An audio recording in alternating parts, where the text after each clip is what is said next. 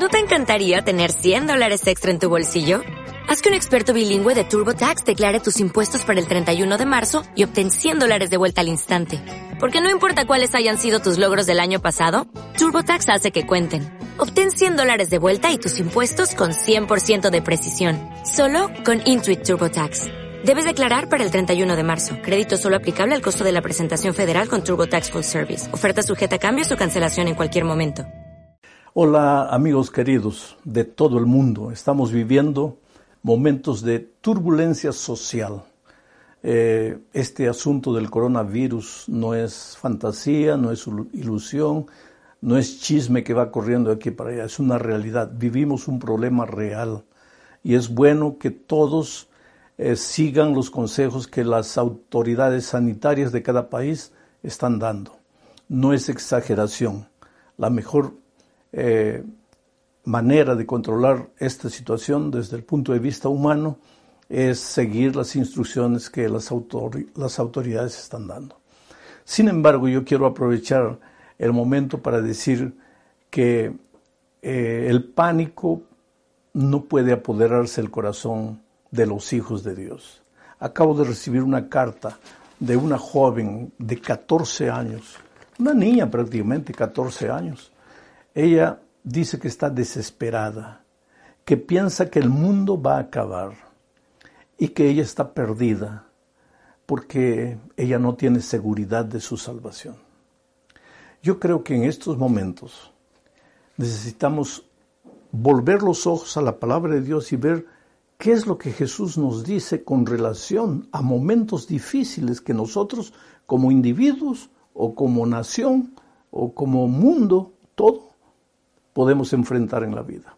Voy a leer el texto de San Marcos capítulo 4, versículos 35 en adelante. Dice así, aquel día, cuando llegó la noche, les dijo, pasemos al otro lado. Y despidiendo a la multitud, le tomaron como estaba en la barca, y había también con él otras barcas. Pero se levantó un gran una gran tempestad de viento y echaba las olas en la barca de tal manera que ya se anegaba. Y él estaba en la popa, durmiendo sobre un cabezal.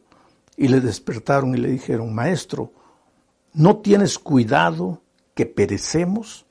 Y levantándose reprendió al viento y dijo al mar, Calla, enmudece. Y cesó el viento. Y se hizo gran bonanza y les dijo, ¿por qué estáis así amedrentados? ¿Cómo no tenéis fe? Todas las historias bíblicas son enseñanzas. Están registradas en, nuestra, en, la Sagrada Escritura para enseñarnos, y en este momento, cuáles son las lecciones que sacamos de este texto bíblico. Que mientras vivamos en este mundo, habrá día y habrá noche. El sol brillará de día y en la noche llegarán las tinieblas, la oscuridad, muchas veces vientos fríos, helados y contrarios. Yo creo que el mundo en estos momentos está viviendo una noche, un entardecer. Estamos enfrentando olas gigantescas. El mundo está asustado y vale la pena estar asustado, pero en medio de todo eso necesitamos aprender a confiar en Dios. El texto bíblico dice aquel día. ¿Qué día?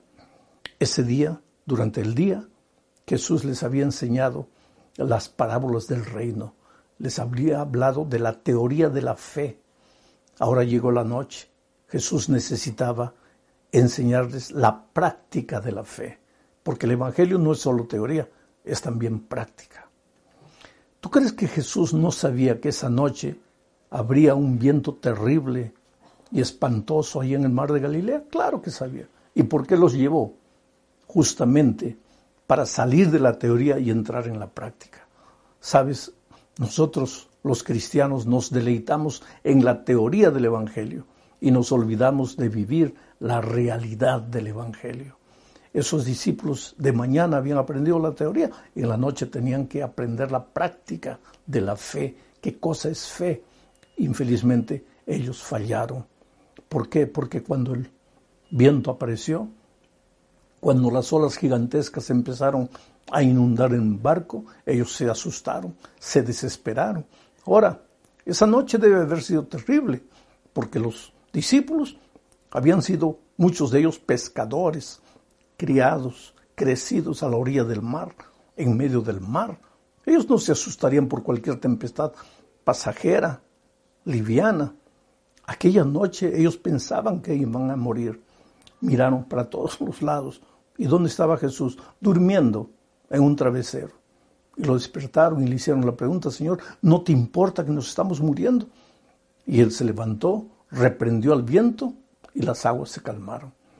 Pero el problema no era para los discípulos solamente las ondas gigantescas. El problema verdadero era el corazón. Ellos habían aprendido de día la teoría del Evangelio, pero cuando llegó la noche no podían vivir la práctica del Evangelio. La teoría de la fe es una cosa, la práctica de la fe es otra cosa. Jesús sabía que esa, noche ellos enfrentarían la tormenta. Los llevó para pasar la prueba, la realidad, la práctica, la vida. Ahora, el Evangelio en la iglesia no te ayuda mucho. El Evangelio tiene que ayudarte fuera de la iglesia. ¿Por qué los discípulos tuvieron miedo aquella noche? En primer lugar, porque ellos no confiaban en la promesa de Dios. ¿Cuál era la promesa que Jesús les había dicho? Recuerda que Jesús le dijo, vayamos al otro lado del mar. Vayamos al otro lado. Era una promesa, era seguridad. Vayamos al otro lado, vamos a llegar al otro lado. No sé cómo. ¿Habrá tormenta? Tal vez, pero si no es problema, vamos a llegar al otro lado del mar. Tú sabes que la palabra de Dios es firme, es segura. El Salmo 23 dice, aunque pasare por las sombras del valle de muerte, no tendré miedo. ¿Por qué? Porque tú estarás conmigo. Jesús no estaba aquella noche con los discípulos, estaba. ¿Y por qué temblaban? ¿Por qué se desesperaron? Ah, querido, todos queremos pastos verdes y aguas tranquilas, pero para llegar a los pastos verdes y a las aguas tranquilas cuando finalmente Cristo venga y nos dé la eternidad para disfrutar, tendremos que pasar en este momento, en esta tierra, en este mundo, por la turbulencia del valle de la muerte, de, las sombras, de la oscuridad y del temor, pero en medio de eso todo debemos aprender a confiar en Dios. Si Jesús les había dicho, vamos al otro lado del mar, ellos deberían haber tenido confianza. Ellos llegarían al otro lado del mar. El otro día alguien me preguntó, ¿no es que Dios estará castigando al mundo por causa de su desobediencia? ¿No será que esta plaga que está llegando es, aquí es fruto de la desobediencia humana? Espera un poco, querido. No pienses solo desde ese punto de vista. Hubo un hombre en la Biblia llamado Jonás que enfrentó una noche de tormenta terrible. ¿Y por qué enfrentó la tormenta? Porque había desobedecido.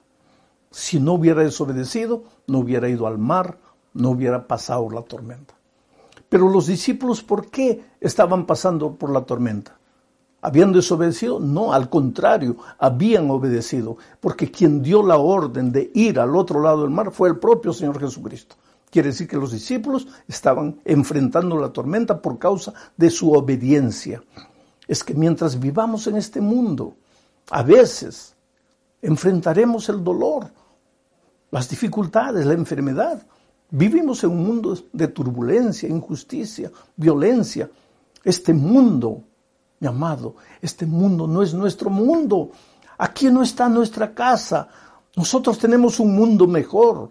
Nosotros salimos del hogar del Padre, de donde nunca deberíamos haber salido, pero salimos. Y hoy día peregrinamos en este mundo de miseria, en este mundo de dolor. Pero no estás solo. Y los discípulos deberían haber entendido aquella noche que ellos no estaban solos. Jesús estaba allí. Y si Jesús estaba allí, ¿por qué tenían que desesperarse? Yo te pregunto, si tu vida está controlada por Jesús, ¿por qué tienes que entrar en pánico? ¿Por qué tienes que desesperarte? ¿Por qué tienes que pensar que ya estás perdido, que el mundo se está acabando? Cuidado, es necesario leer las advertencias divinas, porque todo esto que está sucediendo en nuestros días es evidencia que el día de la vuelta de Cristo está próxima. Pero de ahí querer buscar a Dios por miedo, por desesperación. No, Jesús no espera de eso de ti. Yo creo que en estos momentos, si este mensaje está llegando para alguien que está lejos de Dios, lejos de la iglesia, por favor, querido, vuelve. Tu lugar está al lado de Jesús. Tu lugar está con tus hermanos en la iglesia.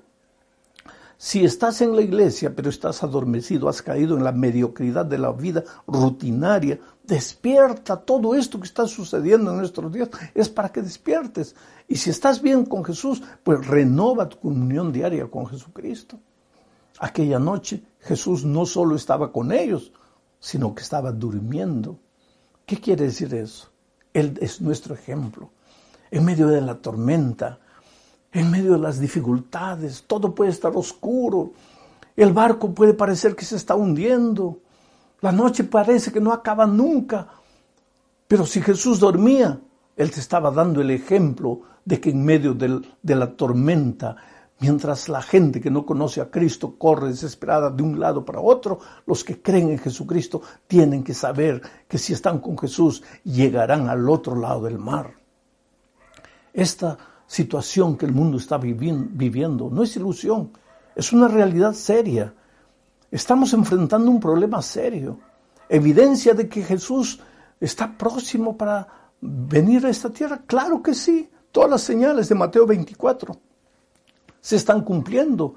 Guerras, rumores de guerras, violencia, deslealtad, falsos profetas que se levantan anunciando cosas que no tienen base, que no tienen sentido. Todo es evidencia de que Jesús está volviendo. Pero eso debe desesperarte, debe asustarte. ¿Por qué? Si tú tienes un Jesús que te ama, yo siempre digo, tú eres la cosa más linda que Dios tiene en esta vida. Esta noche, antes de dormir, conversa con Dios, abre tu corazón, ríndete a Jesús. Dile que coloque esperanza en tu corazón y mañana despiértate sin miedo, enfrenta las dificultades de la vida, pero sé prudente, porque el texto bíblico dice que los discípulos no solamente porque estaba Jesús ahí se quedaron tranquilos, no, sino que ellos se levantaron, ellos fueron donde Jesús estaba, ellos lo despertaron, quiere decir que hay una parte humana que hay que hacer. ¿Y cuál es esa parte humana? Obedece las leyes de las autoridades sanitarias de tu país. Si dicen que es para que no salgas a la calle, no salgas. Si es para no viajar, no viajes. Si es para no tener muchos, mucho contacto físico con las personas, no los tengas sé prudente, no solo por tu causa, sino por causa de los otros. Este es un momento para vivir sin egoísmo, para reflejar el amor de Cristo por las personas. Pero la turbulencia pasará y tu fe estará mucho más madura. Habrás crecido con toda seguridad. A lo largo de mi vida he enfrentado momentos difíciles. Yo me acuerdo que tenía 20, que 25 años de edad. Me estaba ahogando en el mar. Allá en la playa estaba mi esposa embarazada esperando a mi primer hijo. Yo vi la muerte cara a cara. Tragué agua, me estaba hundiendo. Y en mi desesperación clamé a Dios y dije, Señor, yo no puedo dejar a esa mujer sola en el mundo con ese niño. Por favor, sálvame, por favor. Yo estoy perdido desde el punto de vista humano, yo no tengo fuerzas. Pero llegó la hora, manifiesta tu poder en mi vida. Y yo me hundí. Pero cuando desperté estaba en la playa, el equipo de socorro había llegado y me estaba ayudando. A lo largo de mi vida he aprendido a confiar en Dios. Trabajé durante tres años en la Amazonía, a veces caminando en la noche oscura, perdido en medio de la selva, a merced de los animales, de las fieras, de los insectos, a veces sin comer, a veces sin dormir. He sentido la mano poderosa de Dios. Oh querido, ¿por qué hay que tener miedo? ¿Que el mundo acabará un día? Claro que sí. ¿Que el día de la venida de Cristo está cerca? Claro que sí. Pero sembrar miedo por eso? Al contrario, yo invoco a todas las personas en este momento a abrir el corazón a Jesús, a decirle, Señor, yo quiero mirar la vida sin miedo, sin temor, seguro de que mi vida está escondida en tus brazos de amor. Eres lo más precioso que Dios tiene en este mundo Dios te ama. Y si todavía no volvió el Señor Jesús, es porque te tiene paciencia, porque no, no quiere que te pierdas, porque quiere salvarte, porque tú eres importante, Los discípulos le preguntaron a Jesús, Señor, ¿no te importas que perecen? ¿Cómo que no te importas? ¿Cómo es que Jesús no se va a importar contigo? ¿Cómo es que en este momento de dificultades en tu vida Jesús puede estar lejos de ti? No, Él está más cerca de ti de lo que tú imaginas. Por eso, entrégate Jesús, ríndete Jesús. Yo quiero hacer una oración contigo en este momento. Oh Padre querido, a través de las redes sociales extiende tu mano y toca la vida de todas las personas que están oyendo este mensaje. Sacúdelas, Señor, despiértelas, que sientan en su corazón la esperanza viva, reavivada, como un fuego ardiente para ser compartido. Aleja el temor, aleja el pánico, aleja la histeria colectiva. Desarrolla la confianza en el corazón de tus hijos. En el nombre de Jesucristo. Amén.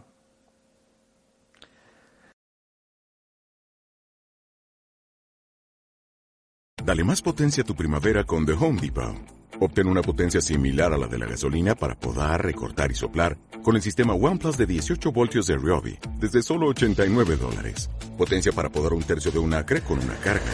Potencia para recortar el césped que dura hasta dos horas. Y fuerza de soplado de 110 millas por hora. Todo con una batería intercambiable. Llévate el sistema inalámbrico OnePlus de 18 voltios de Ryobi. Solo en The Home Depot. Haces más. Logras más.